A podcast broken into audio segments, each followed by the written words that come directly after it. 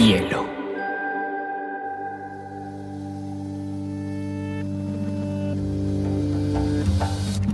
Coincide con la noción de estilo tal como se diccionario. La lectura debe ser una de las formas de la felicidad y no se puede obligar a nadie a ser feliz. Pero no tengo idea de lo que va a suceder después. Entonces, mi libro debe describir esa situación. Y digamos que lo es, el cuento se escribe así. Y a mí la, la cosa más importante que me ha pasado en la vida ha sido aprender a leer una pizca de exageración en esa frase.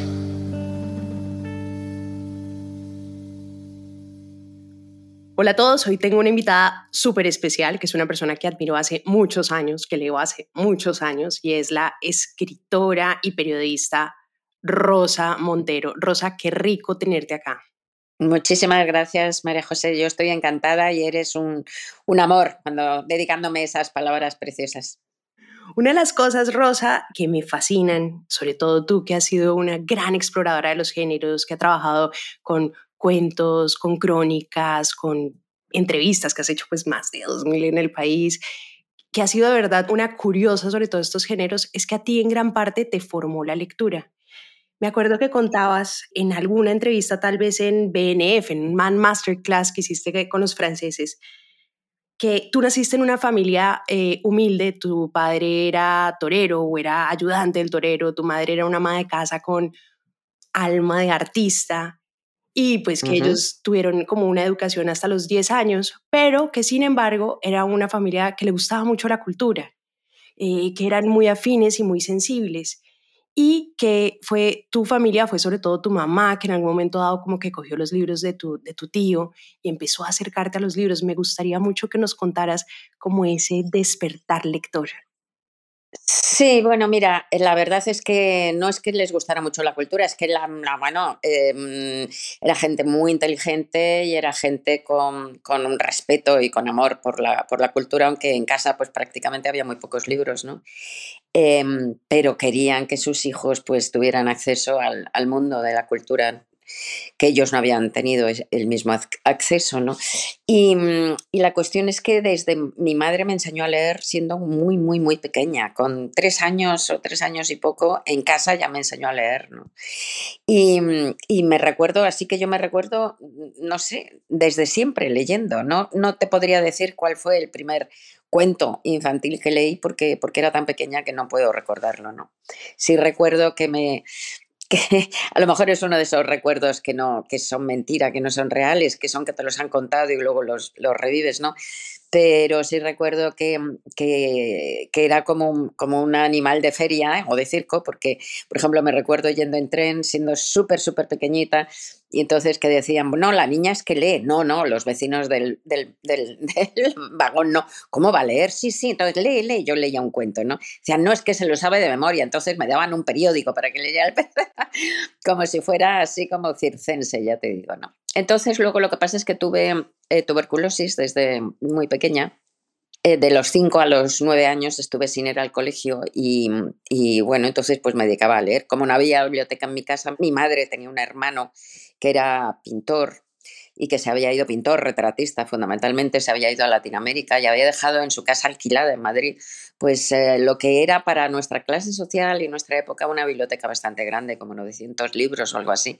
Y en efecto mi madre pues iba y, y me traía cada 15 días pues 20 centímetros de libros, así que yo leía, yo leía los libros de adultos. Eh, que no entendía nada, ¿no? Pero leía de todo lo que me, caía. Recuerdo, por ejemplo, haber leído Las uvas de la ira, quizá con siete u ocho años, no haber entendido absolutamente nada, ¿no? Pero yo leía a Steinbeck y decía, ¡oh, qué vida tan fantástica y tan, tan completamente incomprensible, pero tan intensa la de los adultos! A ver cuándo soy adulta y vivo todo esto y entiendo la vida. Luego me hice adulta y, y, comprendí que la vida no se entiende nunca, a ninguna edad, ¿no? Pero bueno, entonces luego lo que hacía mm, era que todo el dinero que me daban, lo que te daban las abuelas, las tías, todo eso al año, pues yo lo reunía, lo iba, lo iba eh, guardando y uno de los rituales maravillosos cuando ya volvía a salir a la calle y todo esto fue justo cuando me daban las vacaciones de, del colegio, que era el 20 de diciembre de Navidades, pues al día siguiente me iba con mis ahorros a la Casa del Libro, que era la mejor librería que había en Madrid, entonces en la, en la, en, en la Gran Vía.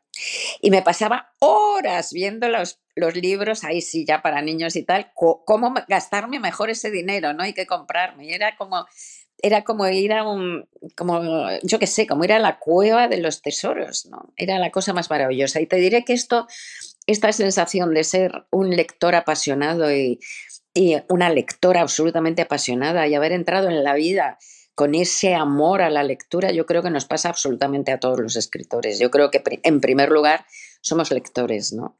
Hay una escritora catalana que se llama Nuria Mat, que escribió hace muchos años y publicó un libro que se llama Letra Heridos, que son ensayos sobre la lectura, y en ese libro plantea un juego para los escritores que dice así, si por alguna catástrofe tuvieras que escoger en algún momento de tu vida entre dejar de leer o dejar de escribir para siempre, ¿qué harías?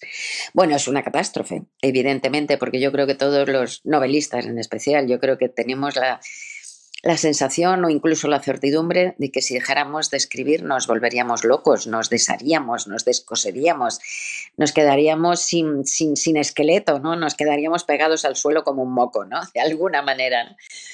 Eh, pero bueno, es, entonces tienes que escoger, ¿no? Claro, entre las dos cosas. Y yo cogí esa pregunta y se la planteé como durante 20, los últimos 20 años o más, se le ha ido planteando a cientos de autores en, en todas partes del mundo, ¿no? Autores de todo tipo y, y, ya digo de todas las nacionalidades. Bueno, pues te diré que absolutamente todos menos dos hemos respondido siempre que escogeríamos seguir leyendo.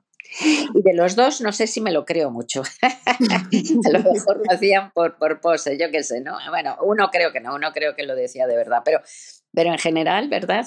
Eh, la inmensa mayoría hemos escogido seguir leyendo. Eh, y te digo que se lo, a lo mejor se lo he plantado a 400 autores o más, ¿no? Y es que a lo mejor si dejas de escribir, pues realmente la vida sería una desgracia y horrible y a lo mejor te volverías loco, pero si dejas de leer, es perder la vida instantáneamente, porque es como vivir en un mundo sin oxígeno, es que te asfixias y te mueres. Yo no sé cómo la gente que existe, lo sé, no sé cómo hay gente que se las arregla para vivir sin leer. No lo entiendo. Oye, ahí quería hacerte, mi querida Rosa, otra pregunta que me parece que va muy bien de lugar. Uno de tus libros que más me gustan y que más recomiendo es esta maravilla de la ridícula idea de no volver a verte. Ah, qué bueno.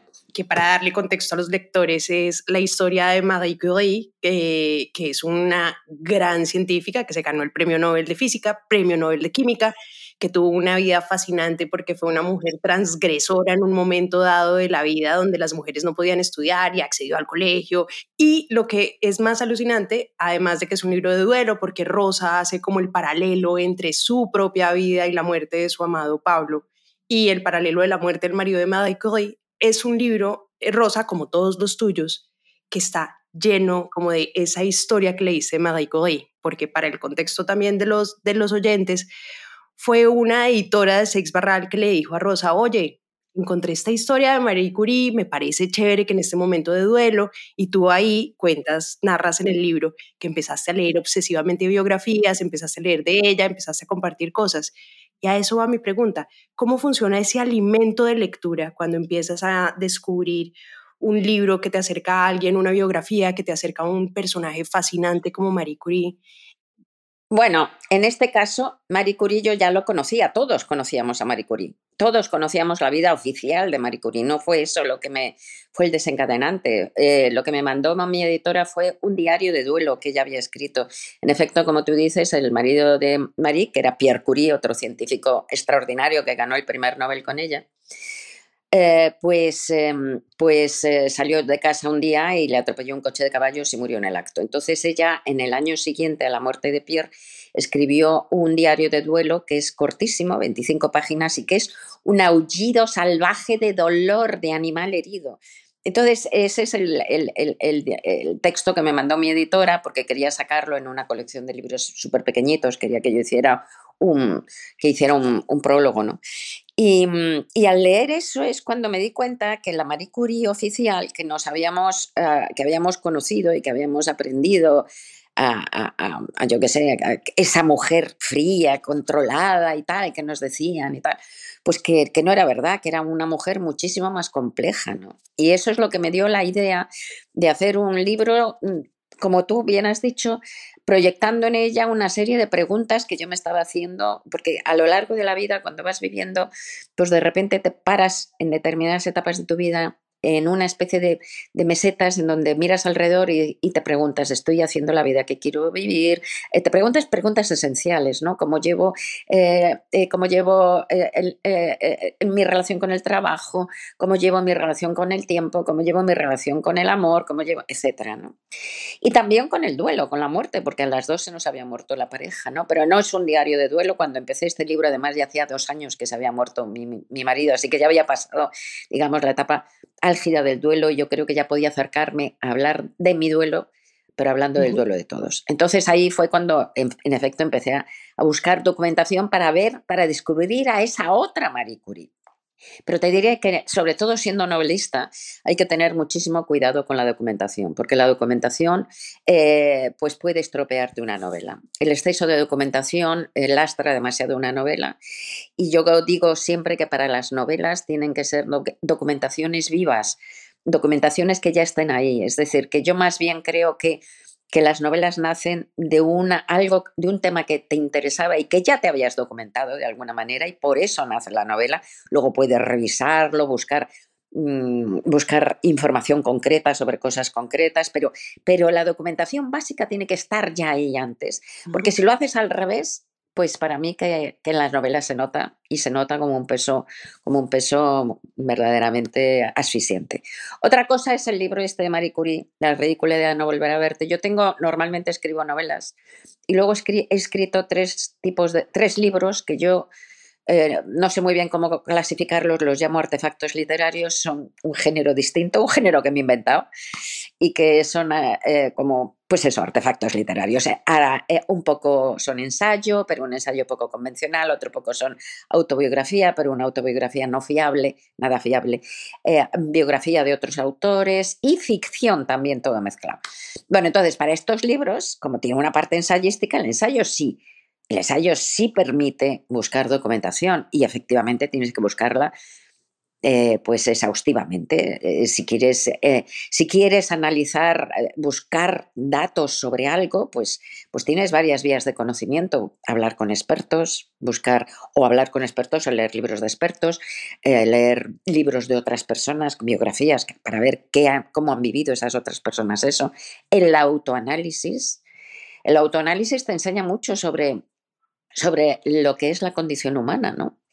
Porque tú eres un representante de esa condición humana, pero para que ese autoanálisis sea válido, pues, pues tienes que ser implacable, tienes que analizarte como el, el, entomólogo analiza un coleóptero.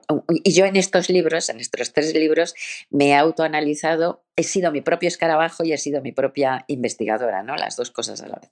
Y luego ahí, pues sí, efectivamente la documentación, vas buscando de los temas, pues eso, expertos y tal, y aún así, pues esa documentación no corres el riesgo realmente cierto que en la novela hay de que sea la lastre y quita la creatividad, pero sí que de todas maneras la documentación hay que manejarla con mucho cuidado para que el libro no se asfixie de datos, ¿no?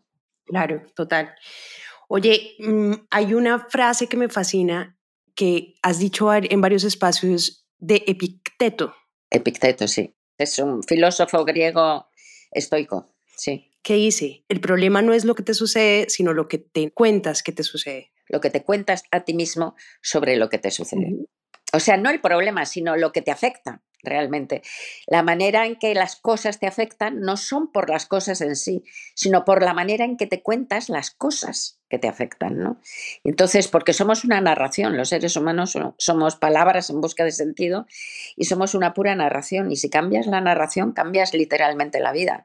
Por eso hay tantas terapias tantas, eh, tantas eh, maneras de curar o de, readaptar a la persona a, su situación vital eh, que usan justamente un cambio de narrativa. El psicoanálisis clásico, por ejemplo, se basa en eso, en cambiar la narrativa de tu vida para que, para que te adaptes mejor a la vida que actualmente tienes. Bueno, psicoanálisis me imagino que lo viste mucho cuando estudiaste, porque estudiaste periodismo, pero también estudiaste psicología con una... Sí, no terminé. Lo dejé en cuarto. Y además el psicoanálisis no, no, se estudia en psicología de alguna manera. El psicoanálisis lo puedes estudiar. Es, o sea, el psicólogo no tiene por qué ser psicoanalista. Claro. ¿eh? Eh, un psicoanalista puede hacerse psicoanalista después de estudiar psiquiatría o psicología. Entonces, no, eh, yo hice psicoanálisis, eh, quiero decir, he hecho tres veces psicoanálisis yo, mm, me han psicoanalizado, que es muy interesante, es una, es una experiencia súper interesante intelectual. Las tres veces durante poco tiempo, como un año cada vez, o sea, año y pico, a lo largo, en diversas etapas de mi vida y ha sido muy interesante. Pero vamos, cuando estudiaba psicología no estudié nada de psicoanálisis, nada. ¿Y ese encuentro en lo que has encontrado en esas prácticas de psicoanálisis te ha servido para escribir? ¿Te ha ayudado a encontrarte más a ti? ¿Ha hecho parte, lo has utilizado en tu oficio? No, la verdad es que eh, lo que yo he descubierto eh, cuando he escrito mi último libro, que, mi último artefacto literario que se llama El peligro de estar cuerda, que es un libro sobre la relación entre creación y locura y es un libro sobre la creatividad. Bueno, pues lo que yo he descubierto es que hay muchísimos escritores, muchísimos artistas en general, y yo también experimenté ese miedo, tienen miedo o tenemos miedo a que una cura terapéutica nos quite la posibilidad de escribir. De alguna manera intuimos que esa posibilidad de escribir está, em, está engranada con una cierta forma distinta de ser, por lo menos, distinta a la, a la de la gran mayoría. ¿no? Em, y, esa forma, pues si, es contemplada como patológica, digamos que si te curan esa patología, pues tienes miedo de que te curen la escritura o que te curen en la, de ser artista. Bueno, yo también tenía ese miedo, es un miedo súper común, lo cuento en el libro, en el peligro de estar cuerda, mucha gente lo ha dicho, lo ha verbalizado, muchos artistas y escritores y tal. Yo tenía ese miedo también, afortunadamente no ha pasado, o no me han curado lo suficiente, o realmente no, no, es posible que te curen así, ¿sabes? O sea, hombre, otra cosa es si tienes realmente un trastorno mental grave, pero ya no es porque te curen, sino porque las terapias para cuidar, para curar, las medicinas, digamos, la quimioterapia, ¿no? La química que hay actual para curar trastornos mentales graves son pasa lo mismo que con el cáncer, son todavía terapias mm, medicinales verdaderamente eh, duras, difíciles, es decir, que tienen muchos, muchos, muchos eh, efectos secundarios graves. Y por desgracia, si tienes un trastorno mental grave, pues no tienes más remedio que tomarlas. Estoy hablando de psicosis, ¿no? Si tienes delirios, por ejemplo, psicóticos y tal, no tienes más remedio que tomar eh, fármacos. Y estos fármacos tienen unas consecuencias, o si tienes una depresión clínica grave, y estos fármacos tienen consecuencias secundarias muy duras, a veces una especie como de sopor, que efectivamente todo esto te imposibilita de alguna manera crear, pero no porque te quiten la creatividad, sino porque estás como drogado. Entonces ahí hay un conflicto que yo espero, yo tengo la esperanza de que algún día eh, se encuentre de verdad la, una, una cura verdaderamente eficaz para todos los cánceres y una cura verdaderamente eficaz para todos los trastornos mentales.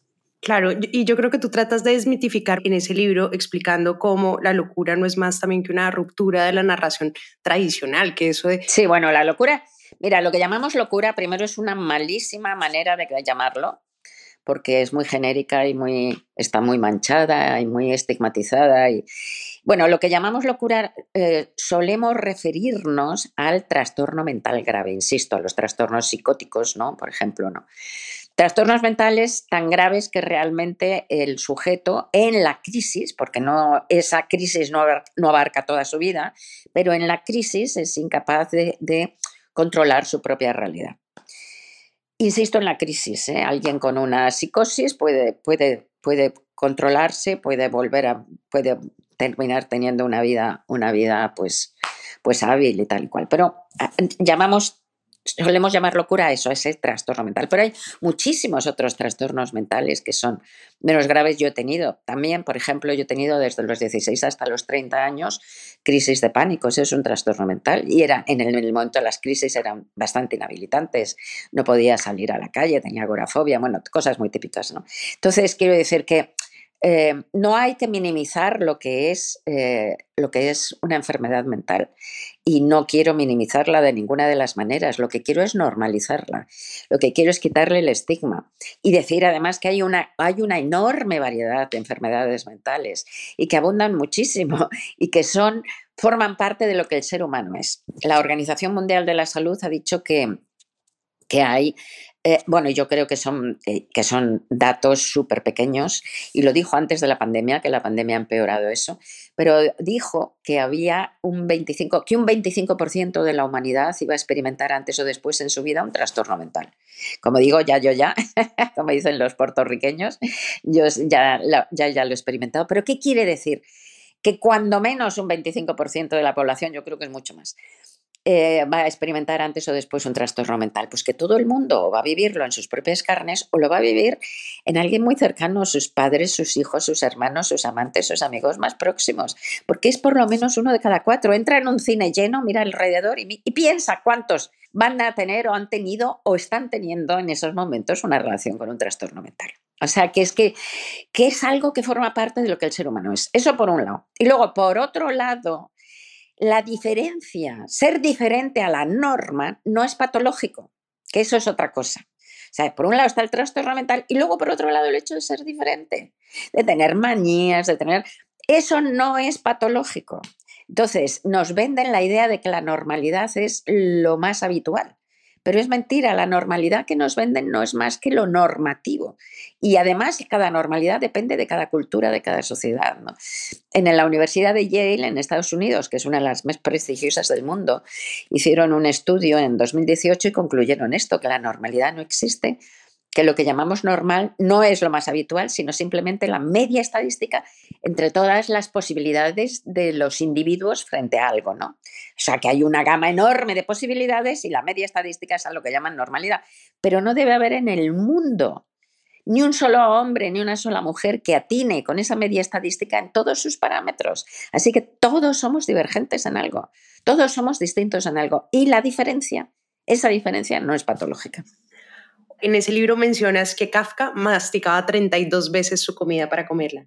Freud tenía fobia a los trenes, Napoleón tenía una fobia a los gatos, Sócrates bailaba solo y cantaba, Skiller metía manzanas podridas en su, en su, en su sitio de trabajo porque le gustaba oler la podredumbre. Oye. Sí, eso le, le servía de musa, le inspiraba sus poemas. ¿Cuál es tu manía? Rosa, confiésala acá. Yo tengo montones de manías, las cuento, pues entre otras cosas hablo sola, hablo muchísimo sola, tengo, tengo muchas manías, las cuento en el libro, ¿no? Pero luego hay cosas muy curiosas, ¿no? Porque desde que he sacado este libro la gente viene y me cuenta sus manías, ¿no? Y, y me vienen a que les firme, por ejemplo, me he reído mucho con este libro y he llorado mucho también de emoción con las cosas bellísimas que me cuentan. ¿eh? De todos mis libros, El peligro de estar cuerda es el que está teniendo un, feedback, ¿no? Una, una, respuesta de los lectores más, más, es como una luz, es tremenda, una respuesta más, más, grande, ¿no? Y más caliente y más cálida y más interactiva, digamos. Entonces viene alguien y me dice, oye, le estoy firmando un minuto que hablas con alguien en una cola y dice, pues yo de niña chupaba baterías, ¿no? ah, vale, por fenómeno. Porque le hacía, le gustaba eso de... o de repente me fue, eh, estaba haciendo la promoción del libro en Buenos Aires y entonces estaba, sabes, en la promoción te quedas en un hotel y haces entrevistas tras entrevistas. Bueno, y estaban, colocaron un set de televisión para hacerme un programa de televisión en una sala y me vinieron a buscar cuando ya estaba. La entrevista me la hacía Ernesto Tenebaum, que es un, periodista muy conocido, muy famoso, en, como de unos 50 y algo, en, en, Argentina, pero que yo no conocía cosa rara porque voy mucho, pero bueno, no lo conocía. Entonces entro en la habitación y claro, lo normal en un caso así es que venga el periodista, si no te conoce más, diga, oye, Rosa, soy Ernesto Tenebaum, muchas gracias por venir a eh, una copa contigo, como se llamara el programa, que no sé. Pero no, entro en la sala, me ve el tío desde el otro lado de la sala, viene con una flecha y me dice, Rosa, tu libro, tienes toda la razón, porque yo tengo un TOC con la báscula. Me peso todos los días 20 veces. Me peso cuando llego a casa, me peso con chaqueta, me peso sin chaqueta, me peso con zapatos, me peso sin zapatos. Sé lo que pesa mi corbata. bueno, Estuvo tan gracioso el tío y luego tuvo las narices de decirlo en público. ¿Qué es lo que hay que hacer? Hay que normalizar la diferencia. Todo eso no es eh, patológico, no tiene nada que ver, somos distintos. Lo normal es ser raro en una amplia gama de rarezas, digamos, ¿no? Y hay que encontrar el club de los raros, entonces. Exacto. Los raros que se parezcan más a nosotros para hacer nuestra manada, efectivamente. Buenísimo. Con respecto, bueno, acá también hablas mucho de la creatividad y estos locos que obviamente todos tienen estas locuras de estos grandes creadores, pero también la imaginación, que le dedicas un libro a la imaginación que se llama la loca de la casa, que también es autobiográfico y es esta loca que se empieza a imaginar estos escenarios alternativos con un muchacho. Bueno, tanto como autobiográfico, ya te digo que no hay que fiarse del autobiográfico. Ese libro, por ejemplo, el cráter, lo que llama, lo que Vargas Llosa llama cráter a ese capítulo, ese centro donde palpita el corazón de la novela, donde toda la novela eh, la pillamos, la entendemos, está ahí como el corazón, ¿no? Y el cráter de este libro es el capítulo en el que mi hermana eh, gemela pues desaparece cuando éramos pequeñas y desaparece tres días y, y nunca se nos dice, vamos, yo nunca supe, yo ¿Qué, ¿Qué, había pasado en esos tres días de desaparición? Bueno, pues la cosa es que no tengo ninguna hermana, ni gemela, ni no, solo tengo un hermano, ¿no? Y, y todo eso es completamente inventado, ¿no? Es pura ficción, o sea que lo de autobiográfico, pues mucho cuidado con creerse en estos artefactos literarios, lo que cuento. La imaginación. Claro. Es que esa línea eh, eh, contigo, Rosa, es muy difícil. Uno no sabe cuándo es realidad, pero yo no creo que tú creas en la realidad. ¿Tú crees en la realidad? Eh, muy poco, sí. La verdad es que la realidad es, mm, para mí es un decorado y además es una convención y es muy poco, muy poco fiable. Y en cualquier momento puede deshacerse, ¿no? Esa especie como de espejismo. De hecho, vivimos en un espejismo. Tú sabes que en el centro de cada uno de nuestros ojos hay un punto ciego. Allí donde el nervio óptico se inserta en la retina, el ojo no ve. Y no es un punto ciego pequeñito como la punta de un alfiler, para nada. Es un pedazo pozo negro que tenemos, oscuro, ciego, en el centro de cada ojo, porque ese punto ciego mide entre 2 y 4 grados del arco visual y la luna, por ejemplo, mide medio grado. O sea que imagínate qué pedazo de punto ciego tenemos en cada ojo. Ahora tú mira a un lado y a otro ya que no ves ningún punto ciego, ni, no ves ninguna mancha negra, ¿no? Porque el cerebro inventa lo que el ojo no ve. Así que vivimos literalmente en un espejismo y como eso en todo, ¿no? O sea que para mí la realidad, como insisto, es poquísimo fiable, sí. Hay un personaje que me fascina, que a ti también, pues obviamente sé que te fascina porque además eh, la usas en tu correo, la usas como nombre, es una saga, para darle contexto a los lectores, una saga increíble de ciencia ficción que empieza con lágrimas en la lluvia, el peso en el corazón y los tiempos del odio, pero es una mutante androide, mujer que aparece en un momento que las producen, las crean para que sean guerreras, ¿cierto, Rosa? Y ellas tienen 10 años de vida. Sí. Bueno, pueden ser de todo. Son, ah, las crearon como, como, casi como esclavos falsos. Son, ah, son ah, clones son clones humanos, pero que han sido madurados aceleradamente por ingenieros genéticos.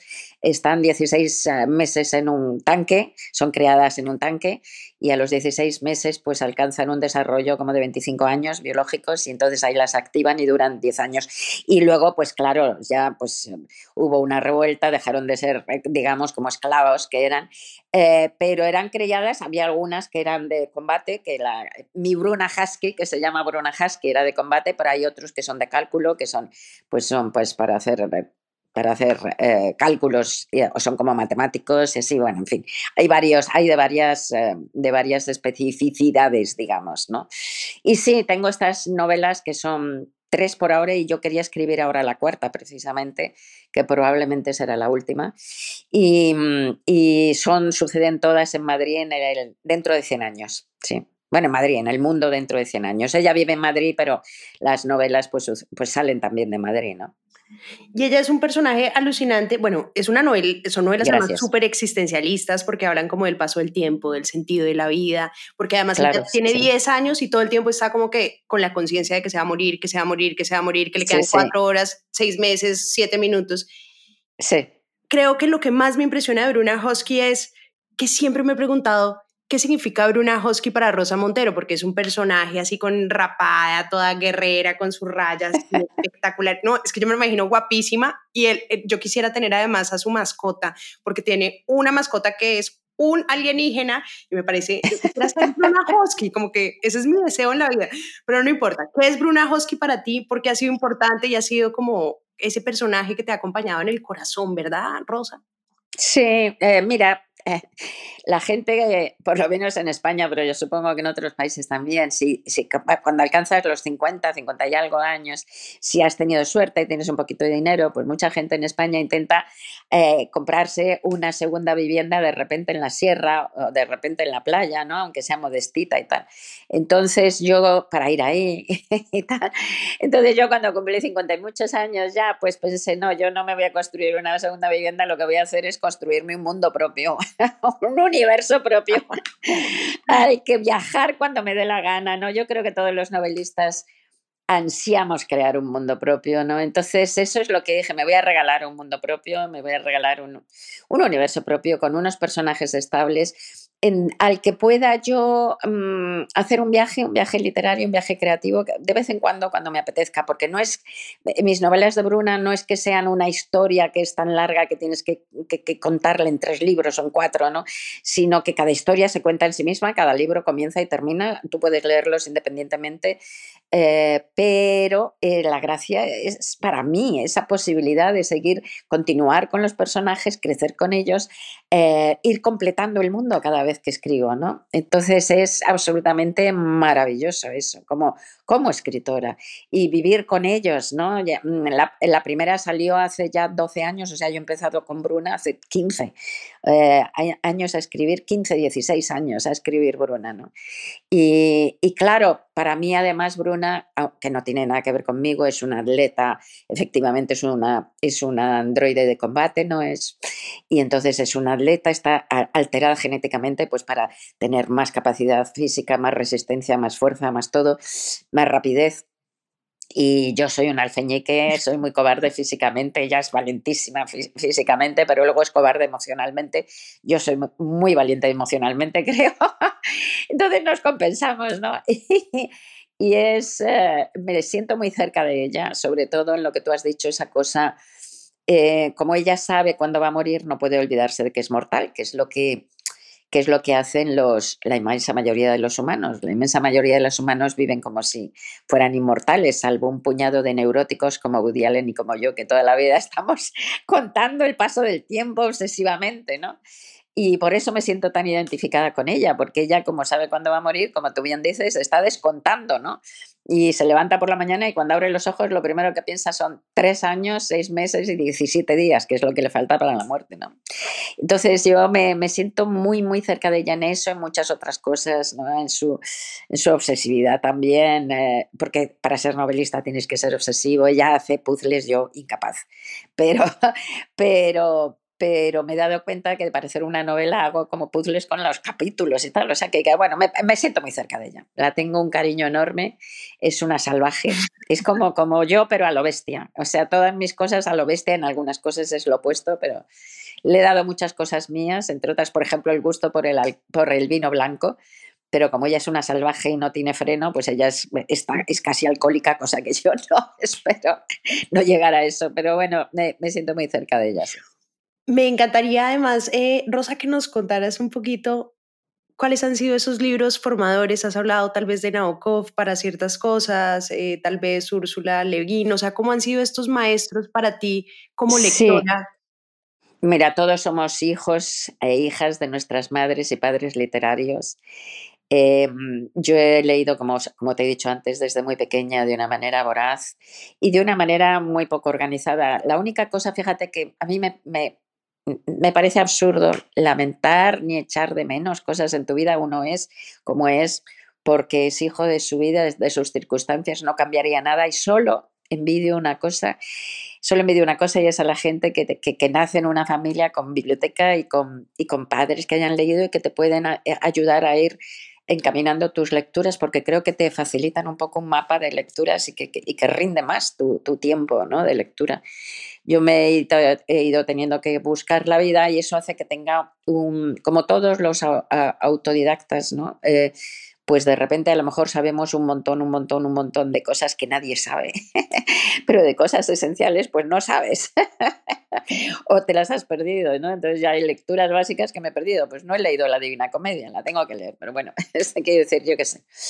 Entonces, pero a lo mejor he leído cosas rarísimas que, casi nadie ha leído, ¿no? Entonces, em, pues eh, somos, yo soy hija de una vastedad completamente variopinta, ¿no? De lecturas de todo tipo, pero bueno, como todo el mundo, tuve mi época rusa, mi época francesa, mi época norteamericana, británica, italiana, todas, ¿no? Las, em, y, y, luego te diré que hay una cosa también muy curiosa y es que eh, aprendes también de los autores que no te gustan, porque aprendes a lo que no quieres hacer. Mm.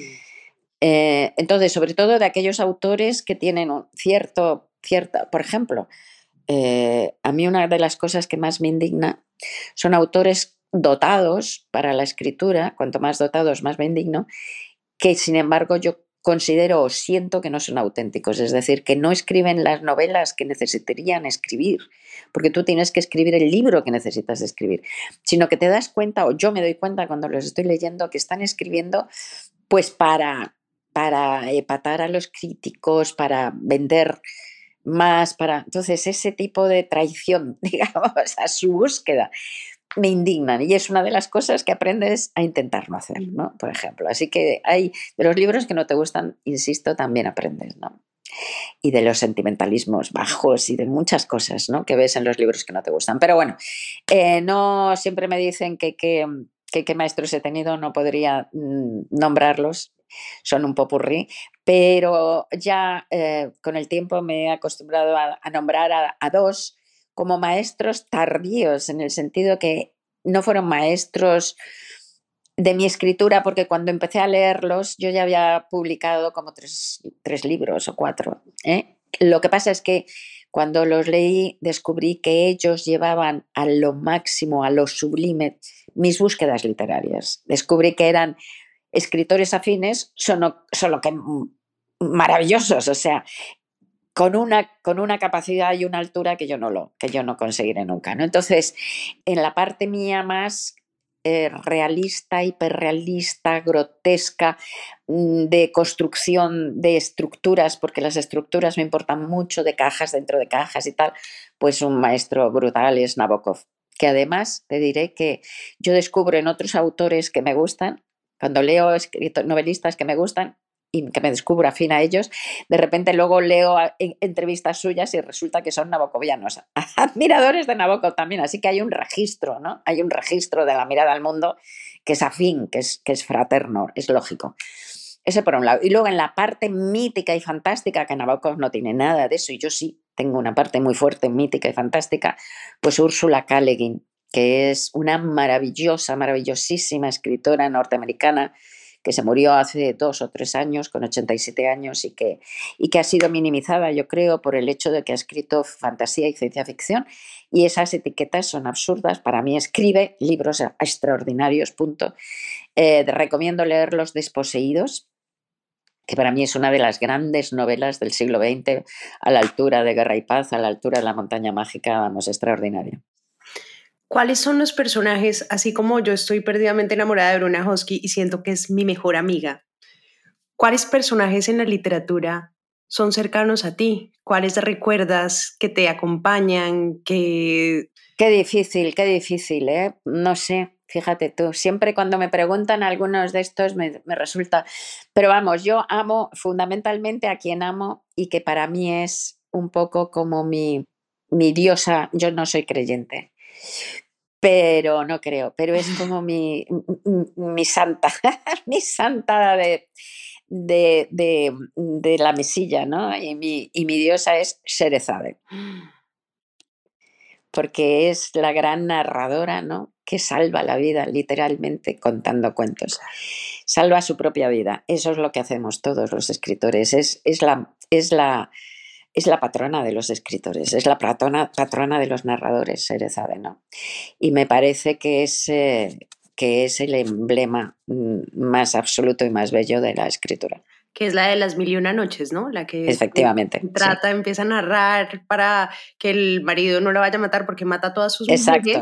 Se ofrece, no el marido, no, el sultán, pues resulta que eh, descubre que su mujer le engaña y entonces eh, pues le corta el cuello a ella y al, y al, y al esclavo con el que la engaña y entonces decide que las mujeres son tan malas, tan malas, que, que va a desflorar todas las noches a una doncella de su reino y a la madrugada la va a cortar el cuello. Una alegría de estas así violentas. masculinas bestias.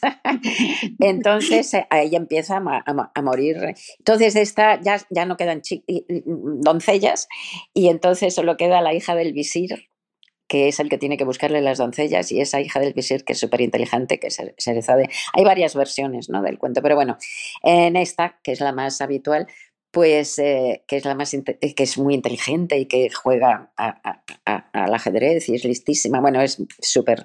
Dice que ella se ofrece.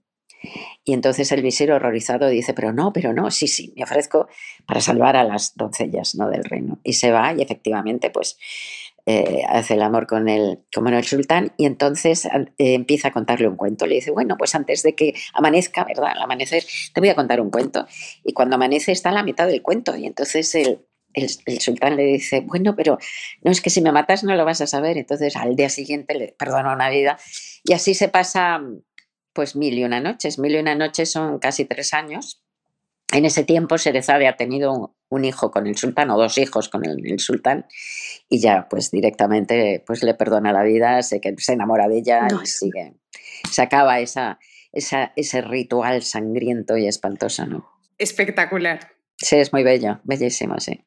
Em, eh, Rosa, muchos de tus libros ensayos y demás y estos artefactos que llamas tú están llenos de frases de autores, de escritores, o sea, como que de verdad tienes una memoria o debes tener una biblioteca andante como la cosa más espectacular. ¿Cómo haces para leer, escoger como... Debe ser una lectora que yo creo que raya. bueno, sí, eh, escribo. Los, tengo los libros destrozados, además no me parece nada mal, no tengo ningún respeto por los libros, lo que los tengo por los libros es pasión, cariño, amor, son compañeros de viaje y en la vida pues te vas haciendo cicatrices y señales, o sea, y arrugas. Así que el respeto ese reverencial del libro que no hay que tocarlo, no lo entiendo para mí es una especie de criatura viva y, le van pasando cosas al libro también en la vida. Así que yo escribo en todos los libros, tomo notas, subrayo, en las páginas de cortesía en blanco las lleno de notas y yo creo que esas páginas de cortesía están hechas para gente como yo. y, queda muy bien porque además así cada libro tiene su propio libro de notas. Y luego no tengo ninguna memoria, cero de memoria. Lo que hago es ir tomando notas, no solo en los libros, sino en cuadernos. Me encanta me encanta, escribo con pluma, con pluma estilográfica solamente, detesto las, los bolígrafos y tal, y me encanta escribir en cuadernos preciosos y tomar notas, y bueno, pues así gracias a esas notas, pues vas, vas reuniendo esas, esas citas o esas ideas, ¿no? Y, y están en tu casa, están en todas partes, están eh, seleccionados, los organizas, orden, color. Cuéntanos de tu biblioteca, Rosa. Mi biblioteca es una catástrofe. Hay un programa, una cosa que hay un, bueno, que hacen un vídeo en el país que se llamaba La biblioteca de cada cual y tal, bueno, y, y me han hecho un par de, programas también con vídeos y tal de la biblioteca dentro de, programas así, y es una catástrofe porque tengo muchísimos libros, no sé cuánto tendré, tendré 6.000, 7.000 o algo así, no me caben, doy muchísimos, me mandan muchos y doy muchísimos, los voy dando todo el rato, pero además es que cuando leo un libro, sobre todo novelas, pues eh, me quedo con muy pocas, me quedo con las novelas dedicadas y esas cosas, y luego me quedo con alguna muy poca, muy poca que, me, me, interesa especialmente por algo, pero incluso las que me gustan, pues tomo nota en alguna, en un cuaderno y la reciclo, ¿no? Los libros de ensayo y esos y tal, y biografías, esos ya, esos me los quedo, ¿no? Porque los usas para trabajos y cosas de esas, pero en las novelas normalmente las, las doy. Entonces me estoy quedando curiosamente con una biblioteca de libros que no he leído, porque no doy los que no he leído todavía, pero los que he leído los doy. Y bueno, ya ahora ya no compro prácticamente nada en, papel porque no me cabe, así que lo compro todo, todo lo que compro lo compro en, digital, pero, pero me siguen mandando muchos, muchos libros en papel, así que es, es, eh, es, un agobio, la verdad, el espacio para los libros. Pero entonces tengo una parte ordenada eh, que, de, que viene de mi anterior casa, que lo ordené, pero hace 14 años, desde hace 14 años no, no ordeno nada, así que todo es un caos. Y tengo una parte ordenada simplemente por narrativa mezclada en, en o sea, mezcladas em, épocas y mezcladas em, em, eh, nacionalidades mm, por alfabético. Eso narrativa por un lado y luego tengo también eh, ensayos, ensayos literarios y periodísticos, eso es otra zona. Luego tengo otra ensayo en general, también por ordenada digital, eh, digo alfabética, y ya está. Pero como en los últimos 14 años no he ordenado nada, pues hay montones de ensayos, narrativa y tal que no están ordenados. Ah, tengo otra ordenada, las biografías también la tengo ordenada que tengo una biblioteca de biografías, eh, sobre todo de escritores y de artistas muy grande, tendrá 600, 600, 700 volúmenes. Pero de nuevo también, como he seguido comprando, pues hay muchas que no están ordenadas. Impresionante, esa cantidad de libros. No, horroroso, impresionante del horror, del caos. Ante el debate, Rosa, y yo creo que esto es una pregunta que me parece que es una pregunta difícil, pero me parece espectacular oír tú qué piensas al respecto. Mucha gente dice que uno se olvida de las lecturas y es cierto, uno lee un libro y olvida, no sé, el 90%, el 95%, a menos de que lo anotes como haces tú, porque chicos, los que están oyendo, hay una relación directa entre escribir y rayar y la memoria, por eso uno también estudia los libros. Pero la pregunta es, ¿qué le dirías a alguien que te dice que no vale la pena leer porque igual lo vas a olvidar? Pues que no vale la pena vivir porque igual lo vas a olvidar, ¿no? Mátate. ¿O te acuerdas de todos los días de tu vida? Imbécil. Ese, no creas, eso es un gran debate. Bueno, Rosa, y otra pregunta de las entrevistas. Hiciste más, hiciste casi 2.000 entrevistas cuando trabajabas en el país. Entrevistaste a Pedro Almodóvar y me llamó la atención lo, lo, dura que fuiste cuando estuviste en su casa porque le decías, oye, pero que en esta casa no hay nada, no hay ningún objeto, tú que eres como el súper experto de no sé quién, ¿cómo es ese acercamiento? No, eres súper amoroso. Dura, ¿no? Pero eso a mí me encantaba y éramos muy amigos, ¿no? Lo que pasa es que me sorprendió, le dije, no tiene, ahora no he visto su casa actual, pero creo que es todo lo contrario y que tiene, de hecho, en, en esa preciosa película em, eh, que era medio autobiográfica, que era, ¿cómo se llamaba? Eh, que es de hace tres, tres, bueno, que era de un, de un, artista, no me acuerdo ahora del título, yo es que tengo una memoria horrible, pero bueno, hizo una película autobiográfica preciosa con Penélope eh, Cruz, que salía de niño y tal, y, eh, muy bonita, y salía una casa preciosa del artista contemporáneo, que, que era Banderas, y esa casa es la suya, la de, la de Almodóvar ahora, y es una casa maravillosa, con cuadros maravillosos y tal. Así que ahora parece que, que ahora vive en una casa súper cuidada, pero entonces parecía que vivía en un almacén de paso. Y era una manera de, de, analizar también a una persona, pero no era por fastidiarle en absoluto. Vamos. No, no, no, no, no, no, no, no lo decía en ese sentido, sino decía como que me llamaba mucho la atención como tu forma también de de sacarles la verdad a todos estos autores desde la curiosidad, ¿no? Porque pues obviamente hay todo tipo de entrevistas, está claramente se nota que eres muy cercano, pero me pregunto si la lectura o las cosas que te han alimentado te ha también desarrollado esa habilidad para acercarte a otros seres humanos no, eso es la empatía. Eso es en la empatía y la vas cultivando. Mucha gente, he sido siempre tremendamente empática, pero mucha gente empática lo que hace, porque la empatía te puede hacer sufrir, porque te pone muy eh, al lado del otro, ¿no? Entonces mucha gente se intenta ir contra la empatía y protegerse y tal, contra su impulso natural, ¿no? Y yo no, yo la he ido cultivando más y más. Me he hecho periodista porque me gusta la gente. Eh, me he hecho novelista porque me gusta la gente también, básicamente, porque una novela es un viaje al otro, así que he sido, eso es una forma de ser y, y, luego irla trabajando también y no, no al, contrario, no protegerte. ¿no? Rosa, ahorita nos estabas contando de tu relación con los lectores. ¿Cómo ha sido tu relación con los lectores a lo largo de estos años? Maravillosa, les tengo un amor absoluto, pero no solo un amor, quiero decir, lo que me siento es con una deuda total. Eh, otra escritora, Clara Obligado, tiene otro libro que, no me acuerdo cómo se titula, pero también es de ensayo y, cuenta en ese libro, hace esta, cuenta. Si una persona eh, lee mm, un libro a la semana desde los 8 años hasta los 80 años, que es un montón, ¿eh? un libro a la semana de los 8 a los 80 años, solo lee 3.000 libros en su vida, que es poquísimo. Entonces, si alguien que es un buen lector y solo puede leer 3.000 libros en su vida escoge un libro mío, es que lo agradezco tanto, realmente me siento tan en deuda que hagan ese...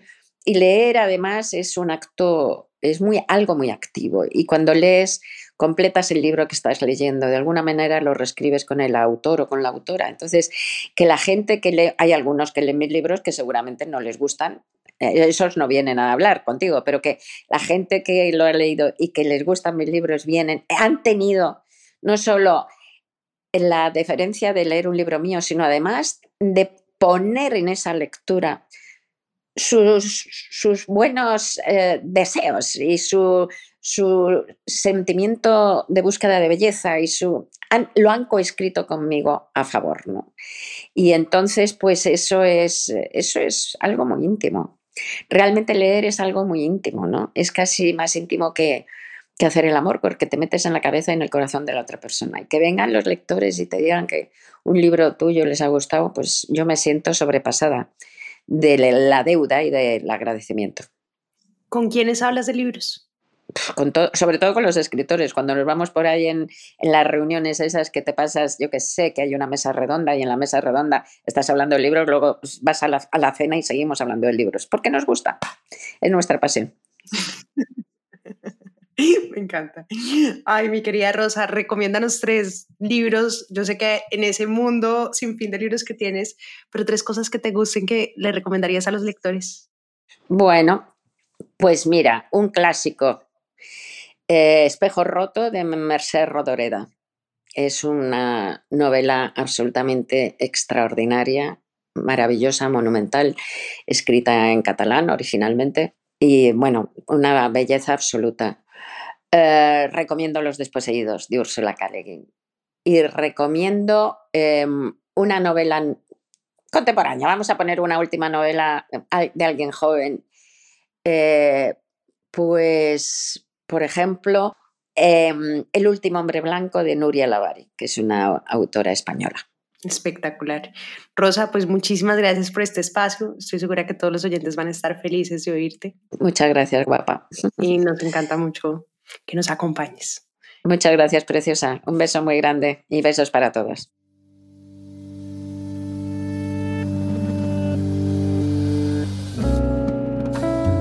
Este es un podcast para contagiar el amor por los libros, porque no hay mejor forma de incentivarlo que desde la divulgación. Ser promotor de lectura es un hobby, pero también un reconocimiento y un agradecimiento implícito a aquellas personas que en nuestra vida nos acercaron a los libros.